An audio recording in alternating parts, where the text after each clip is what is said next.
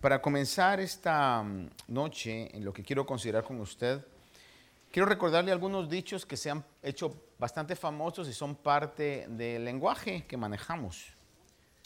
Por ejemplo, hay uno que dice que el que nada debe, que corre, nada teme. El que nada debe, nada teme. alguien decía ahí que el que no teme a la muerte, no teme a las amenazas. Otra persona decía, el hombre que no teme a las verdades, nada debe temer a las mentiras. Quizá un poco profundo ese, ¿verdad? Pero, ah, es decir, si lo que dicen de nosotros no es verdad, ¿por qué le vamos a tener miedo si lo que dicen es mentira? Por eso dice, el que no teme a las verdades, nada debe temer a las mentiras. Ah, quisiera llevarlo a usted a que recordara conmigo alguna sensación que tenemos cuando, o tuvimos los que todavía están estudiando, pues tendrán esas sensaciones, los que ya no y que estudiamos en un momento, o cualquier tipo de examen o prueba que vaya usted a tener, y usted ha estudiado y usted sabe todas las preguntas de memoria y las responde rápidamente. Eh, ¿Cuál es la sensación que uno tiene cuando va a tomar esa prueba? Es una sensación de confianza, de tranquilidad, ¿verdad? Que dice que, ya, ya la quiero tomar. Pero ¿qué tal cuando no habíamos estudiado?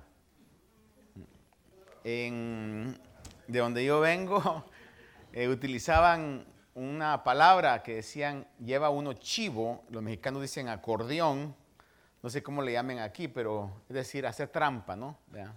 Cheating, poner en un papelito, algunas veces en la mano, y aún con eso uno se ponía nervioso. Aquellos que alguna vez hicimos trampa en eso, se ponía uno nervioso porque corría el riesgo que lo vieran. Y era esa sensación de intranquilidad, esa sensación de incomodidad, esa sensación de, de miedo, de temor.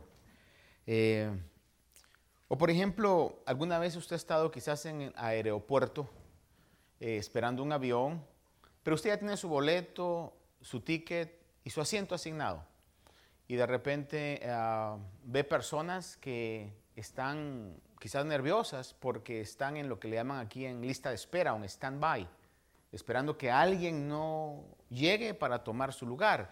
Y usted los mira que están agitados, que están preguntando a cada rato, ya está lleno el avión, pero usted que ya tiene su ticket, que ya tiene todo, no está en esa actitud. Usted sabe que ya su asiento está ahí reservado, ¿no? Es, son dos eh, situaciones totalmente distintas que en algún momento nosotros hemos experimentado.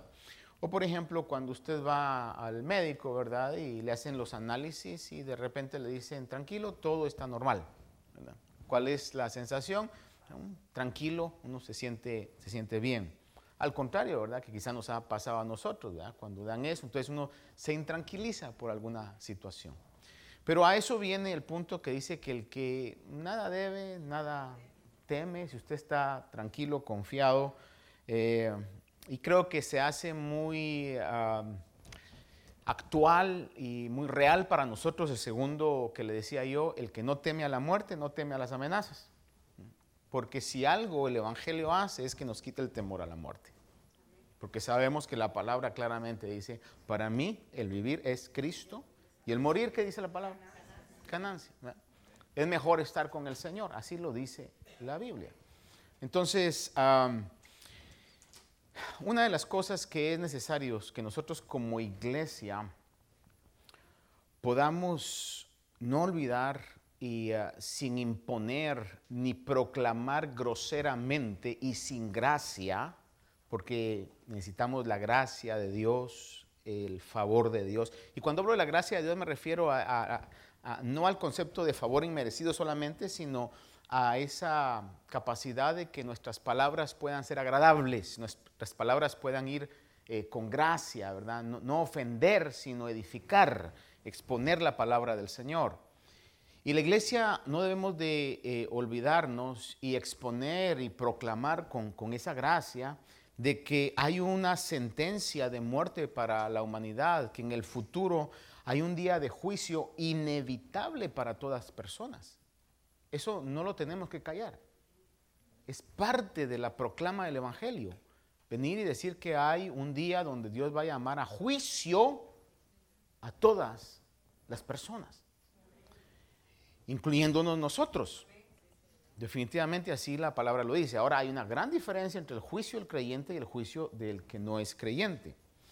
Cuando leíamos en este pasaje del apóstol Pablo a Tito, eh, se mencionan eh, dos diferentes eh, esperanzas, voy a decir yo, o una esperanza con dos diferentes facetas.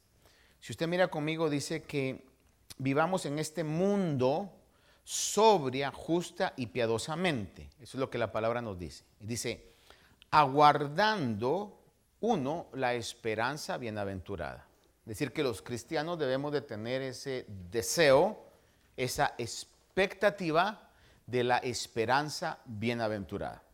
Que la mayoría de estudiosos serios de la palabra eh, reconocen que esto se está refiriendo al arrebatamiento o al rapto, como usted quiera llamarle, ¿verdad? La esperanza bienaventurada es a esa transformación que los cristianos van a tener y van a ser arrebatados. Y lo que sigue diciendo es que aguardamos la esperanza bienaventurada, pero también dice, y la manifestación de la gloria de nuestro gran Dios y Salvador Jesús. Note que no dice esperando, la, eh, aguardando la esperanza bienaventurada eh, manifestación de nuestro Señor Jesús. No, no dice que es un mismo evento, sino que habla de dos diferentes eventos. Uno es la esperanza bienaventurada, que es lo que se conoce como el arrebatamiento de los cristianos o de la iglesia. Y el otro es la manifestación de la gloria de nuestro gran Dios. Esa manifestación de la gloria de nuestro gran Dios es la segunda venida de Cristo. En otras palabras, vamos a entender y tenemos que entender que la iglesia está esperando el arrebatamiento y después del arrebatamiento viene la segunda venida de Cristo. Entonces los cristianos no estamos aguardando la segunda venida de Cristo, sino el arrebatamiento. Y estos dos eventos son parte de lo que se conoce como el Día del Señor, que es un concepto que en la Biblia está bastante claro y aparece en varias oportunidades y tenemos que entender que el Día del Señor da inicio con el arrebatamiento de la iglesia. Cuando la iglesia sea arrebatada, dio inicio lo que se conoce como el Día del Señor. Eh, y el día del Señor es algo que tenemos que comprender. luego de la manifestación eh, gloriosa, es decir, después de la segunda venida, entonces viene lo que se conoce como el juicio final y después del juicio final comienza lo que se conoce como el milenio que es un reino de mil años, para luego entrar a lo que se conoce como el reino eterno. Y obviamente la palabra lo dice. Reino eterno es que de ahí en adelante no tendrá fin. Entonces, los eventos son así. Punto número uno, el arrebatamiento. Punto número dos, la segunda venida. Punto número tres, el milenio. Y punto número cuatro, el reino eterno. En ese, en ese orden. Pero e, en medio de eso va a haber un, juicio. Ahora, quiero leerle algún versículo aquí, varios versículos. Segunda de Pedro 1.11 ah, nos habla y dice acerca del reino eterno. Dice, pues de esta manera os será concedida ampliamente la entrada al reino eterno de nuestro Señor y Salvador Jesucristo. Ahí se menciona la palabra reino eterno. Es decir, que sí existe bíblicamente ese concepto de un reino eterno. Ahora, es obligado hoy que usted y yo leamos para que tengamos sólida la base de lo que quiero compartir con usted. Eh, Primera Tesalonicenses capítulo 4, vamos a leer del versículo 13 en adelante y vamos a continuar la lectura hasta el capítulo 5, versículo 11. En otras palabras, comenzamos con el 4, 13 y concluimos en el 5.11. Yo le voy a leer aquí un poquito rápido, si usted lo quiere leer conmigo y continuar la lectura, dice 1 Tesalonicenses 4.13. Y quien no lo quiera leer, escuche. Dice, pero no queremos, hermanos, que ignoréis acerca de los que duermen, los que han muerto en Cristo, para que no os entristezcáis como lo hacen los demás que no tienen esperanza. Porque si creemos que Jesús murió y resucitó, así también Dios traerá con él a los que durmieron en Jesús. Por lo cual os decimos esto por la palabra del Señor, que nosotros los que estemos vivos y que permanezcamos hasta la venida del Señor, no precederemos a los que durmieron, es decir, a los que han muerto. Pues el Señor mismo descenderá del cielo con voz de mando, con voz de arcángel y con la trompeta de Dios, y los muertos en Cristo se levantarán primero. Ahí está aclarando quiénes son los que durmieron. Los que durmieron son los muertos en Cristo. Entonces nosotros, los que estemos vivos, que permanezcamos, seremos arrebatados juntamente con ellos en las nubes al encuentro del Señor en el aire y así estaremos con el Señor siempre. Por tanto, confortados unos a otros con estas palabras. Ahora bien, hermanos, con respecto a los tiempos y las épocas, no tenéis necesidad de que os escriba nada, pues vosotros mismos sabéis perfectamente que el día del Señor, escuche ese concepto, el día del Señor, que le repito, el día del Señor inicia con el arrebatamiento de la iglesia. Dice, el día del Señor, ¿dónde estoy acá? Dice, ok, vendrá así como un ladrón en la noche, que cuando estén diciendo paz y seguridad, entonces la destrucción vendrá sobre ellos repentinamente, como dolores de parto a una mujer que está encinta y no escaparán. Mas vosotros, hermanos, no estáis en tinieblas para que el día, os, aquí está hablando del día del Señor, para que el día os sorprenda como ladrón. Porque todos vosotros sois hijos de la luz e hijos del día, no somos de la noche ni de las tinieblas. Y aconseja, porque esta va a ser mi conclusión, dice, por tanto, no durmamos como los demás, sino estemos alerta y seamos sobrios. Aquí está hablando de un adormecimiento espiritual, obviamente. Nadie va a interpretar y dice no hay que dormir físicamente, porque en un momento pues todos necesitamos eso, ¿va? a excepción del 9 que hay vigilia, ahí no se vale dormir nadie. Dice, porque los que duermen, de noche duermen y los que se emborrachan, de noche se emborrachan. Aquí está hablando acerca de una actitud espiritual. Si estoy dormido es porque todavía estoy viviendo en oscuridad en la noche. Pero puesto que nosotros somos del día, seamos sobrios, habiéndonos puesto la coraza de la fe y el amor, y por yelmo la esperanza de salvación. Porque no nos ha destinado Dios para ira. muy importante esto. No nos ha destinado Dios para ira, sino para obtener salvación por medio de nuestro Señor Jesucristo que murió por nosotros para que ya sea que estemos despiertos o dormidos, y aquí está hablando una vez más, ya que estemos vivos o hayamos muerto físicamente, dice, vivamos juntamente con Él. Porque recuerde que los muertos van a resucitar y los que estén vivos o estemos vivos vamos a ser transformados. Es lo que el pasaje está claramente diciendo. Estemos despiertos o dormidos, vivamos juntamente con Él, por tanto alentados unos a otros y edificaos unos a otros tal como lo estáis haciendo. Este pasaje es obligado para poder entender de una, de una manera más clara lo que es el día del Señor. Esa famosa frase, importante frase, el día del Señor. Ahora, ¿qué es el día del Señor? La Biblia claramente dice que el día del Señor es un día terrible, es un día de juicio, es un día de destrucción. Eso es lo que la palabra dice.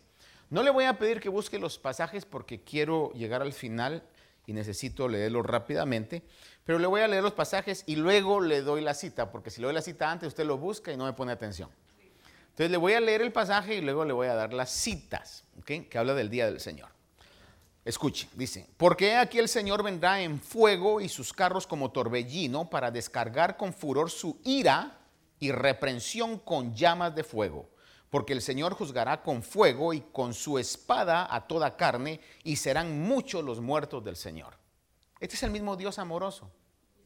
Pero dice aquí que tiene una ira. Y recuerde usted que todos los atributos de Dios, debo de decir esto de una manera para que todos lo comprendamos, todos los atributos de Dios están en una, la palabra quizás correcta es una sinergesis o una sinergia eh, divina. ¿Qué es sinergia? Es una, un complemento de una cosa hacia la otra. Esa es, una, es lo que se conoce como synergy o sinergia. Es decir, el Señor es amor, pero también es fuego consumidor. Y en medio de esos dos opuestos, tenemos que saber que en medio de eso es amor justo y es juicio justo. El juicio de Dios, la ira de Dios es justa. Es decir, que todo es, es complementario. Por eso el Señor nos prohíbe que nosotros nos venguemos, porque nuestra ira no es justa. Pero la ira de Dios sí es justa. Por eso dice que pagará a cada uno según sus obras. Nosotros no. Cuando nos vengamos, decimos, me hizo una, le, me va a tocar dos. Eso no es una ira justa. Pero Dios es justo en todo lo que hace. Por eso entonces comprendemos aquí que vemos que el día del Señor habla de una ira, pero una ira que está acompañada de su justicia también. Eso está en Isaías 66, 15, 16. Ya lo leí. Luego otro pasaje dice, debajo de él los montes se derretirán y los valles se hendirán como la cera ante el fuego, como las aguas derramadas por una pendiente. Ahí está hablando siempre sobre el día del Señor. Y como veo que están buscando, no les voy a dar la cita, voy a leer todo y al final le doy las citas, ¿ok? Por más que les diga, no me hacen caso. Ok. El otro pasaje dice, porque aquí viene el día ardiente como un horno, y todos los soberbios y todos los que hacen el mal serán como paja, y el día que va a venir les prenderá fuego, dice el Señor de los ejércitos, que no les dejará raíz ni rama. Mire cómo lo pone, el día ardiente como un horno. Otro pasaje. Dice, yo a la verdad os bautizo con agua para arrepentimiento, pero el que viene detrás de mí es más poderoso que yo, a quien no soy digno de quitarle las sandalias. Aquí está hablando Juan el Bautista. Dice, Él los bautizará con Espíritu Santo y con fuego. Malinterpretadamente, a mi opinión, es que dicen, el bautismo con Espíritu Santo es el bautismo con fuego. No, Señor, aquí está hablando de un bautismo de juicio. En toda la Biblia, en la gran cantidad de pasajes, cuando se habla de fuego, está hablando de juicio. Entonces, cuando está hablando aquí dice, Él bautizará con Espíritu Santo y con fuego. En otras palabras, el Señor va a traer el Espíritu Santo a morar a su iglesia, pero viene un día donde el Señor va a juzgar, porque todo juicio, dice la Biblia, que Dios lo ha delegado al Hijo, para que se cumpla esa justicia divina. Dice, el bieldo está en su mano, mire cómo complementa esto. Está hablando de un juicio. El bieldo está en su mano y limpiará completamente su era y recogerá su trigo en el granero, pero quemará la paja en fuego inextinguible. Está hablando de ese juicio justo que va a suceder, que es inminente y viene. Y por eso parte del mensaje de la iglesia, y le repito, con gracia, con amor, con el deseo que la gente se salve y no que se vaya al infierno, nosotros debemos de exponer, debemos de proclamar, debemos de anunciar, debemos de enseñar. Dice otro pasaje, y daros alivio a vosotros que sois afligidos y también a nosotros cuando el Señor Jesús sea revelado desde el cielo con sus poderosos ángeles en llama de fuego, dando retribución a los que no conocen a Dios y a los que no obedecen el Evangelio de nuestro Señor Jesús, dando retribución. Los pasajes, para que no vaya a decir que no se lo quise decir, está Miqueas 1.4, Malaquías 4.1, Mateo 3, 11 y 12, Segunda Tesalonicenses 1, 7 y 8. Ahí después lo mira usted en la tele y toma nota. Otro pasaje, otro pasaje que habla sobre esto dice, porque Él ha establecido un día. Si quiere, busque este conmigo. Mire, Hechos 17:31. Dice así, porque Él, es decir, Dios, ha establecido un día en el cual juzgará al mundo. ¿Y cómo dice ahí? Porque le repito, todos los atributos de Dios están unidos. Por medio de un hombre a quien ha designado, habiendo presentado pruebas a todos los hombres al resucitarle de entre los muertos. ¿Alguien me puede dar y saber a quién se está refiriendo ese hombre? Por eso dice que él va a venir con llama de fuego a retribuir a cada uno. Es decir, que el juicio va a venir por medio de Jesús. El profeta Daniel, en la profecía que él escribe, dice en el capítulo 7, verso 9 y 10, dice, seguí mirando hasta que se establecieron tronos y el anciano de día se sentó. Su vestidura era blanca como la nieve y el cabello de su cabeza como lana pura. Su trono llamas de fuego y sus ruedas fuego abrasador. Un río de fuego corría saliendo delante de él. Miles de millares le servían y miriadas de miriadas estaban en pie delante de él. El tribunal se sentó y se abrieron los libros. Nota cómo ese tribunal va a ser un tribunal eh, de fuego. Todo lo que está rodeando ahí nos está diciendo, viene el día ardiente como un horno. Es lo que la palabra dice y la palabra se complementa. Exegéticamente todo tiene que hacer una sinergia igual desde Génesis hasta Apocalipsis y estamos realmente hablando de algo que es doctrina real y verdadera. Y en este caso está hablando que va a haber un juicio, se va a un juicio de fuego, un juicio donde va a retribuir y va a pagar a cada uno en la faceta distinta a, como hemos conocido a Dios. Hoy todavía su amor y su misericordia es extendida. Pero viene ese día. Y la verdad es que no hay que ser demasiado inteligente para saber que estamos más cerca. Que la semana pasada estamos más cerca de eso. Ahora, la gente puede creer desde el punto de vista de un ateo o de un agnóstico, que esos conceptos ya los manejamos porque ya los hemos hablado aquí. La gente puede creer, ¿yo de qué me preocupo si no hay Dios? Es decir, si yo creo que no hay un Dios que ha creado todas las cosas, de igual manera voy a asumir y voy a pretender que como no hay un Dios que ha creado todas las cosas, entonces ¿quién me va a juzgar? Pero ¿qué si hay un Dios? Digo esto retóricamente, no va a decir usted, ¿usted duda? No, no, no, no. Es como una vez yo le he dicho esto, que una vez dije yo retóricamente digo esto y alguien me contestó, claro que hay Dios, como, como diciendo, y usted está predicando, no, estoy diciéndolo nada más de una manera, pues, retórica, ¿verdad? Eh, figurativa, sí. O sea, ¿qué si hay un Dios? Y nos damos cuenta que vamos a dar juicio. O que vamos a dar cuenta si nos van a juzgar. Ese es el punto. Entonces, cualquiera, la gente puede creer que no va a ser juzgado y por esa razón, entonces, ¿para qué voy a limitar todos mis deseos de vivir la vida a plenitud?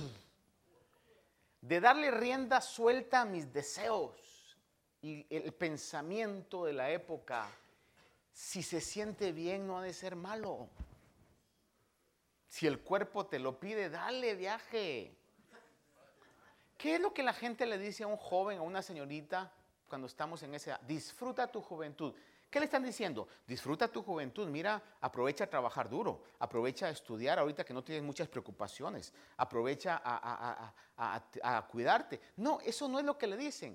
Lo que le están diciendo cuando dicen disfruta tu juventud es ve, baila, ve, eh, ten novios, novias, ven, ten relaciones sexuales con quien puedas ahorita. Eso es lo que le están diciendo cuando dicen disfruta tu juventud. Totalmente contrario a lo que la Biblia dice. Eclesiastés en el último capítulo dice, eh, disfruta tus días, joven. Acuérdate de tu Creador en los días de tu juventud. No te olvides. No te olvides de tu Creador. Mire, marca el punto. Si hay un Creador, ese Creador un día nos va a llamar a juicio. Pero si yo creo que no hay un Creador, entonces no voy a tener ningún temor una palabra que como que los predicadores se han divorciado de eso. Ay, no, no hable eso porque la gente sale mal. Pues que, mire, si salimos mal, pero un poco más consagrados, qué bueno que salgamos entonces mal, hermano, ¿verdad? Temblando en eso, pero un poco más atentos a lo que los tiempos están pasando. Un temor reverente. Primera Timoteo 4:7 dice, el apóstol Pablo le escribe a Timoteo y le dice, nada tengas que ver con las fábulas profanas propias de viejas, más bien dice, disciplínate a ti mismo para la piedad. Vea ese punto. Timoteo era un joven que Pablo hubiera podido decir, ay, disfruta tu juventud. Pero ¿qué le está diciendo? Disciplínate a ti mismo para la piedad. ¿Y qué es la piedad? Sino lo que envuelve todo lo santo, todo lo que agrada a Dios. Disciplínate a ti mismo, voy a parafrasear esto, disciplínate a ti mismo para obedecer los mandamientos de la palabra. Disciplínate a ti mismo para ser un ejemplo en conducta, fe, paciencia, amor. Disciplínate a ti mismo para, para ser un ejemplo en responsabilidad, en educación, en devoción a Dios, en temor a Dios. Eso es lo que Pablo le está diciendo a Timoteo. Disciplínate a ti mismo para la piedad. Es decir, le estaba pidiendo algo grande. ¿Pero por qué le estaba pidiendo algo grande? Porque Pablo estaba convencido que valía la pena ese esfuerzo y ese sacrificio de lo temporal por lo eterno. De lo que va a pasar por lo que va a perdurar. Porque el tiempo pasa y los que ya dejamos la juventud décadas atrás sabemos que se fue, pero así de rápido, hermano. Súper rápido. Y nos arrepentimos de haber eh, desperdiciado o no haber tenido ciertas disciplinas en ese tiempo que hoy nos hubieran eh, dado réditos muy buenos, beneficios grandes. Bueno, véalo desde esa perspectiva si en esta vida temporal podemos tener una autodisciplina, negarnos a nosotros mismos, a todos esos deseos que la carne nos pide a todos, porque ojalá que cuando llegáramos a viejos eso ya, no tuviera la carne, ya, ya, dice la carne, ya, ya, ya me diste mucho de comer, ¿sabes que Ya no tengo hambre. No, hermano, mire, la carne es tan desventurada que mientras más comida usted le da, más le pide. Así es. No hay edad. No hay una situación que ah, a tal edad ya eso no da ese problema. No, hermano, eso nos acompaña hasta el momento de la tumba. Esa es la realidad. Pablo le dice entonces, disciplínate a ti mismo para la piedad, porque el ejercicio físico aprovecha para poco, pero la piedad es provechosa para todo. Y mire cómo lo concluye, pues tiene promesa para la vida presente y también para la futura. ¿Cuál es la futura? Ese reino eterno que habla la palabra de Dios. Entonces, uh, esa es una realidad. Ahora, yo quiero que vea conmigo un pasaje aquí en Segunda de Pedro 3, del versículo 3 en adelante, es muy importante poder ver esto.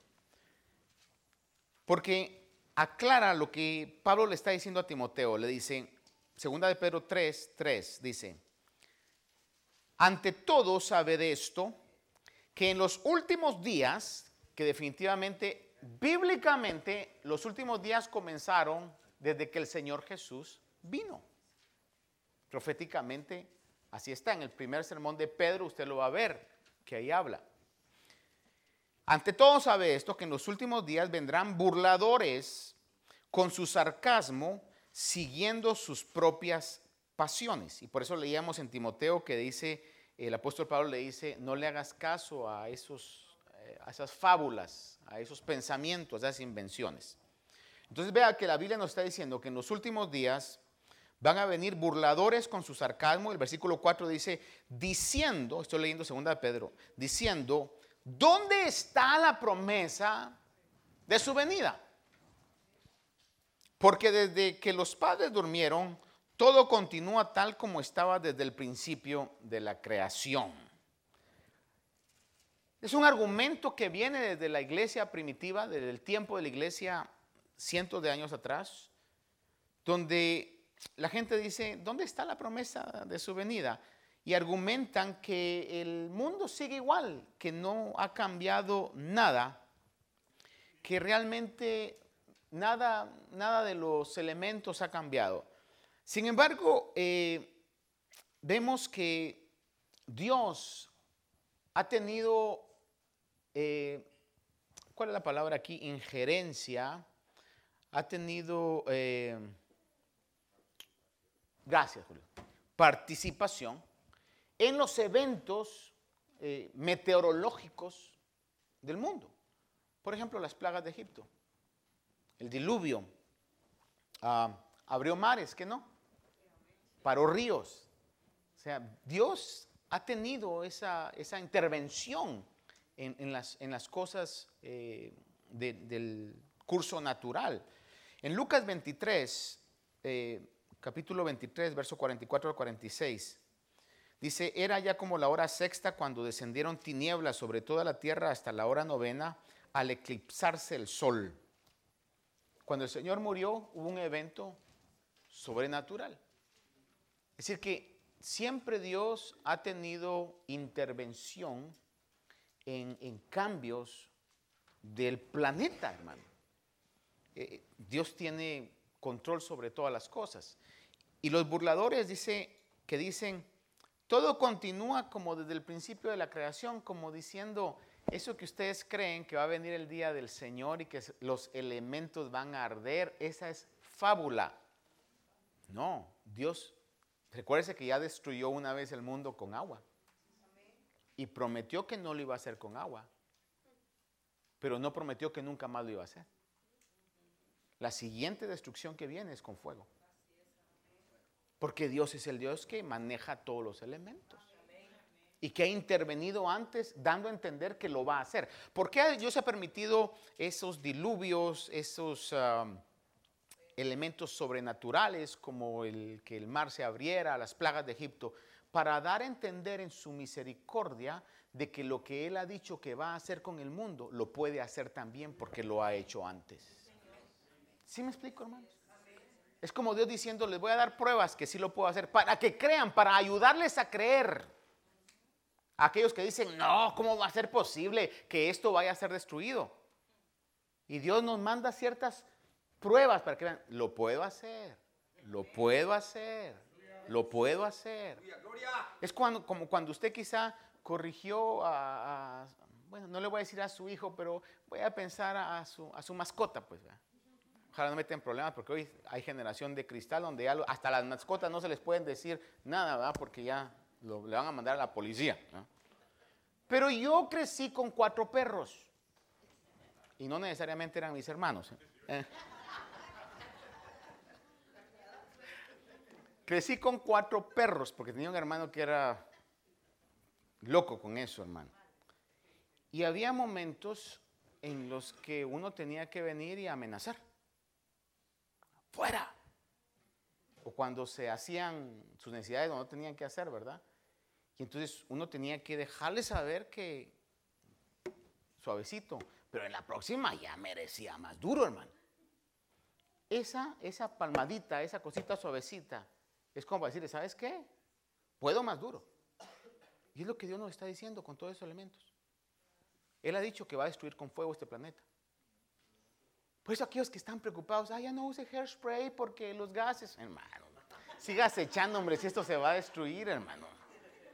Yo soy pro, gasolina, hermano, que, exploten el petróleo. Usted quizá no, yo sí, hermano. Si esto está destinado a caducarse ya, hermano. Es una realidad en eso. Es más, si me permite este paréntesis, gastan más combustible para producir electricidad. Hermano, es, ilógico a veces las políticas que se tienen, ¿verdad? Se gasta más combustible para producir electricidad, que todo sea eléctrico. Pero si para producir eso todavía se gasta mucho más combustible para eso. Cierro el paréntesis, regresemos al día del Señor. Entonces, el verso 4, segunda Pedro, habla de este tipo de personas que dicen, no, eso no va a pasar. Sin embargo, el Señor en todo lo que ha hecho y aún en cuando pone ese eclipse exactamente cuando el Señor entrega su espíritu, nos da a entender que Él tiene dominio y puede hacer con el planeta con el universo como Él quiera. Y es lo que la palabra ha dicho. Versículo 5 de 2 de Pedro 3 dice, pues cuando dicen esto no se dan cuenta que los cielos existían desde hace mucho tiempo y también la tierra surgida del agua y establecida sobre las aguas, mire, por la palabra de Dios. Por lo cual el mundo de entonces fue destruido siendo inundado con agua. Pero los cielos y la tierra actuales están reservados por su palabra que dice ahí, ¿para qué? Para el fuego. ¿Cuál es el destino del planeta? Destrucción por fuego. Ese es un mensaje que no es muy atractivo.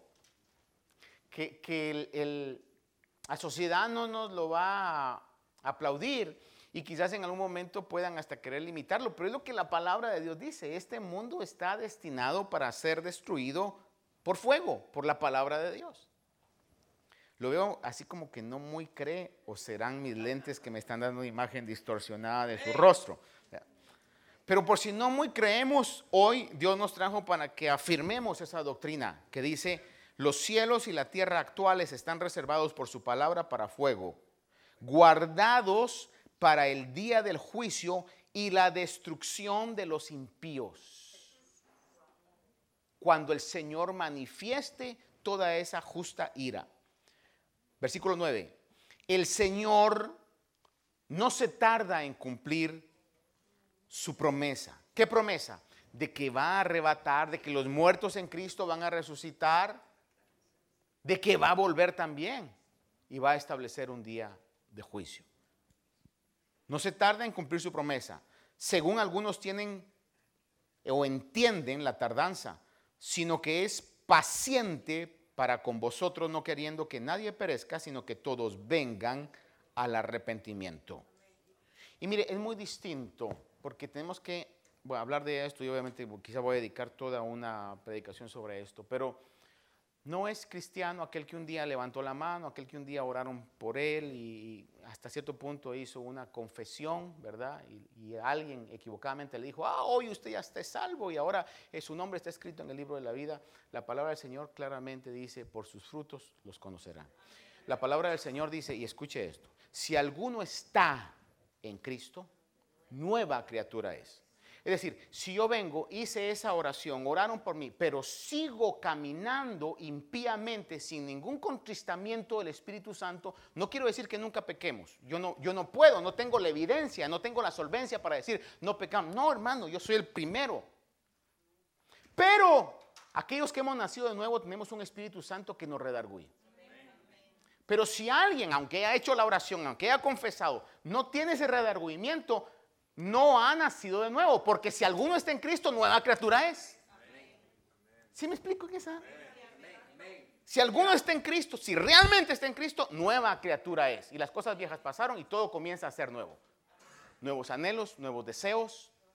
El mundo corre para ese lugar, pero nosotros estamos en ese mundo, hermano, nos sentimos como que no somos parte de eso. Es la realidad de aquel que está en Cristo.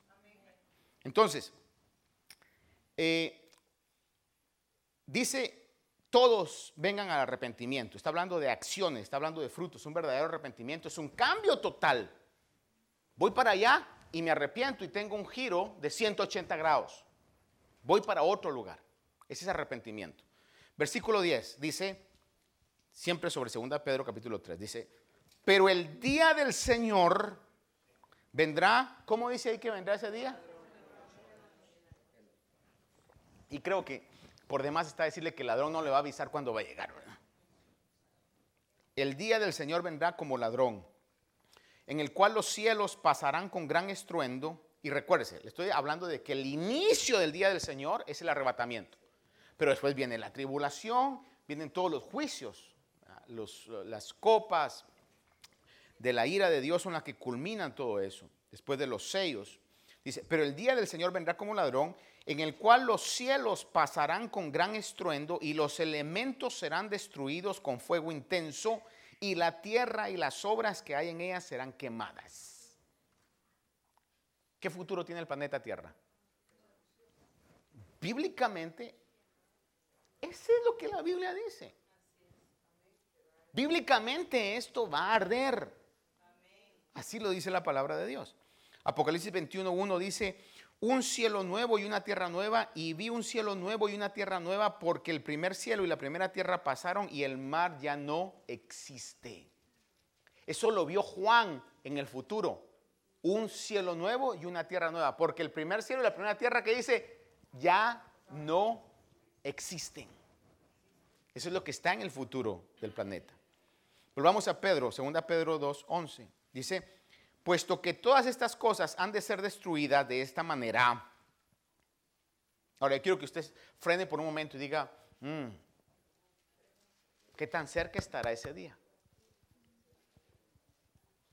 El día del arrebatamiento, luego los juicios de la gran tribulación, del juicio eterno, donde el Señor va a cumplir esta promesa. Y entonces, Dice el verso 11, puesto que todas estas cosas han de ser destruidas de esta manera, dice, ¿qué clase de personas no debéis ser vosotros en santa conducta y piedad?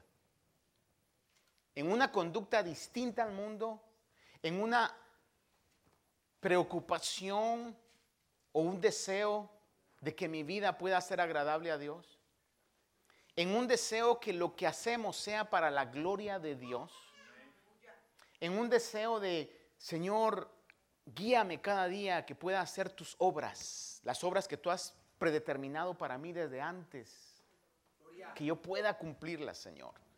Es lo que está diciendo. Eh, ¿Qué clase de personas no debéis ser vosotros en santa conducta y piedad?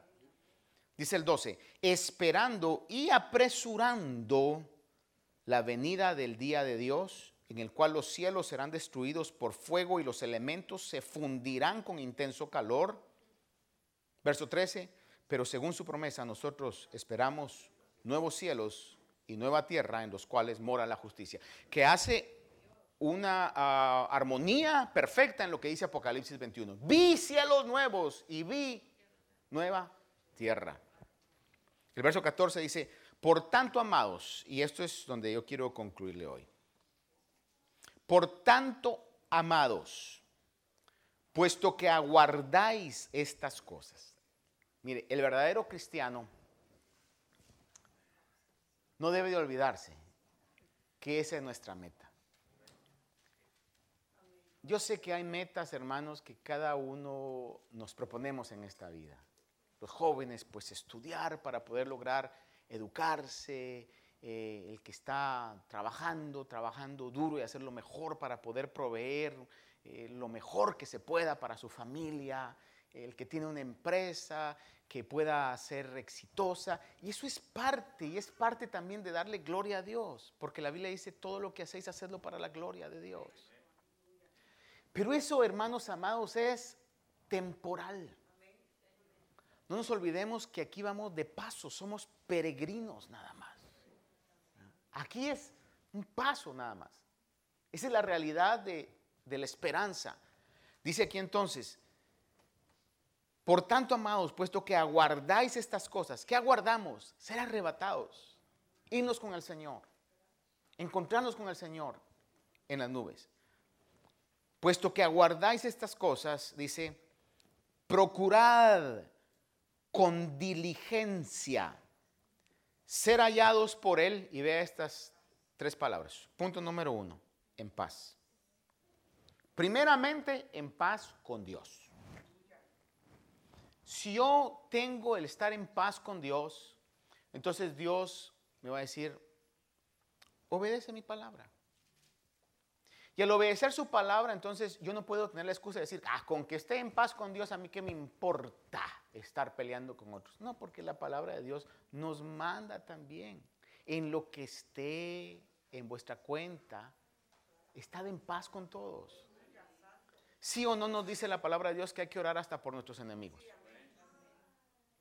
Entonces, tiene usted un enemigo, hermano, y orar. No ahora usted, Señor, que no se vaya, Señor, que le caiga el juicio, Padre. eso no sería amor, ¿verdad? ¿Qué es lo que el Señor está diciendo? Amad a vuestros enemigos. Entonces, si, si yo lo primero que tengo es paz con Dios, esa paz con Dios va a irradiar también a otros. Y como le decía yo el domingo pasado, hermano, mire, el poder perdonar no necesariamente involucra a que usted va a restablecer otra relación. Pero usted está dejando libre al prisionero y como le decía el domingo, sabiendo que el prisionero es uno mismo, si no perdona. Y usted dice, amén, Señor, yo entrego mi deseo de, venganza, yo lo entrego, Señor, haz tú como lo que tengas que hacer. Yo bendigo su vida, Señor, que eso pueda pasar. Y entonces, al estar con paz con Dios, voy a procurar tener paz con otros. ¿Queremos irnos con el Señor? Yo quiero irme con el Señor, hermano. ¿Qué es lo que el Señor me dice? Que pueda ser hallado en paz. Luego dice, sin mancha.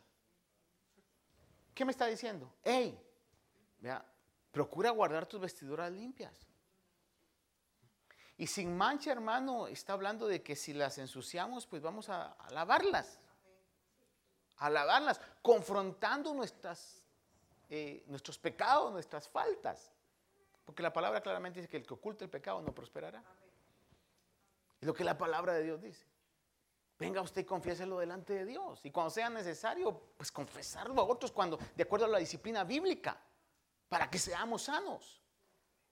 Pero en este caso, hermano, dice, ser hallados delante de Dios en paz, sin mancha, y la otra palabra dice, irreprensibles. Alguien me comentaba el otro día, tiempo atrás, no me recuerdo, hermano, que fue a, cierto lugar, hermano, y, entonces eh, parece que, lo cual quizás nos ha pasado a todos en algún momento, ¿verdad? Eh, el hecho de que usted eh, le dieron un, eh, compró algo y le dieron un, montón de productos como oferta cuando compró eso. Y entonces, usualmente parece de que anotaban el recibo que le daban también esos regalos. Pero en ese recibo que le dieron no le anotaron eso. Entonces dijo, ah, yo no necesito esto porque había comprado algo que era caro, que no lo necesitaba. Lo había comprado porque le estaban dando los regalos.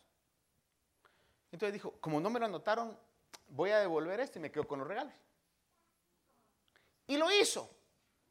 Pero me decía esta persona después, pasé un tiempo que no podía dormir. Ahora yo le pregunto, ¿quién hace eso? Sino solo el Espíritu de Dios que redarguye. O sea, el redarguye, ese redarguyimiento. Porque en el mundo, ¿qué? Al contrario, usted sale y dice, yes. Así es. Pero ¿quién hace eso de sentirse uno mal por esa situación? Sino el Espíritu Santo. Por eso, si alguno está en Cristo, nueva criatura es. Pero el que no siente, saber si está en Cristo. Yo no le voy a decir que no está en Cristo, pero escudriñe usted mismo. Pablo habla en 2 Corintios capítulo 13 dice, examinaos vosotros si estáis en la fe. Si ese espíritu nos redarguye, bendito sea Dios. ¿Por qué? Porque entonces nos ponemos a cuentas con Dios. Y decimos, Señor, perdóname. Porque irreprensibilidad es que cometimos errores y todos cometemos errores. Y no es que le esté echando eh, malas palabras o en el lenguaje común, vea, mala vibra. No, no, pero usted va, va a cometer errores esta semana que viene. Vamos a pecar. De una u otra manera vamos a pecar. ¿Por qué dice eso, pastor? La palabra dice, el que dice que no tiene pecado hace a Dios mentiroso. O sea, vamos a pecar, estamos en este cuerpo de pecado. Pero es muy distinto que continuemos en ese pecado a que vengamos y digamos, Señor, perdóname, Señor, perdóname. Y la palabra dice, la sangre de Cristo nos limpia de todo pecado. Eso es irreprensibilidad. Entonces cuando venga el diablo, pecaste. Sí, pero ya me puse a cuentas con Dios. Y tú me podrás acusar, pero Él no me puede acusar porque su muerte me ha justificado. Entonces vea eso. ¿Cómo podemos estar preparados? Porque es la gran pregunta y la conclusión de hoy. ¿Cómo puedo estar preparado para que el Señor viene me vaya? Uno, ¿está en paz? ¿Estamos en paz con Dios? ¿Estamos buscando, como dice Hebreos, la paz y la santidad? Completa el verso. Sin la cual nadie verá al Señor. ¿Qué tan importante es estar en paz con Dios y con los hermanos?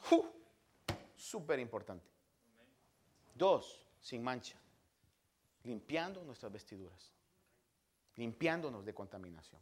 Hermano, cuidemos lo que miramos, cuidemos lo que leemos, cuidemos lo que oímos, porque eso nos mancha. Y tres, irreprensibles. Ya nos pusimos a cuentas con Dios por los pecados que cometimos. Por eso si usted mira que en la oración que los hermanos ancianos hacen, dicen, Señor, perdona nuestras faltas, usted no diga, ay, saber qué hizo el hermano Marlon, saber qué hizo el hermano. Hermano, no. Es más, todos, perdónanos Señor porque hemos pecado. Perdónanos, oh Dios. Venimos delante de ti antes de entrar a adorarte. Límpianos Señor porque somos pecadores, indignos de entrar a tu presencia. Pero por la sangre de Cristo venimos hoy Señor, hermano, y que nuestro sacrificio pueda ser aceptable delante de Dios. Padre, te doy gracias esta noche Señor porque nos has dado una esperanza viva, Dios mío. Y nos Instruye, Señor, para que podamos estar atentos a la instrucción de tu palabra. Ayúdanos a poder estar sin mancha, a poder caminar, Señor, en paz contigo primeramente.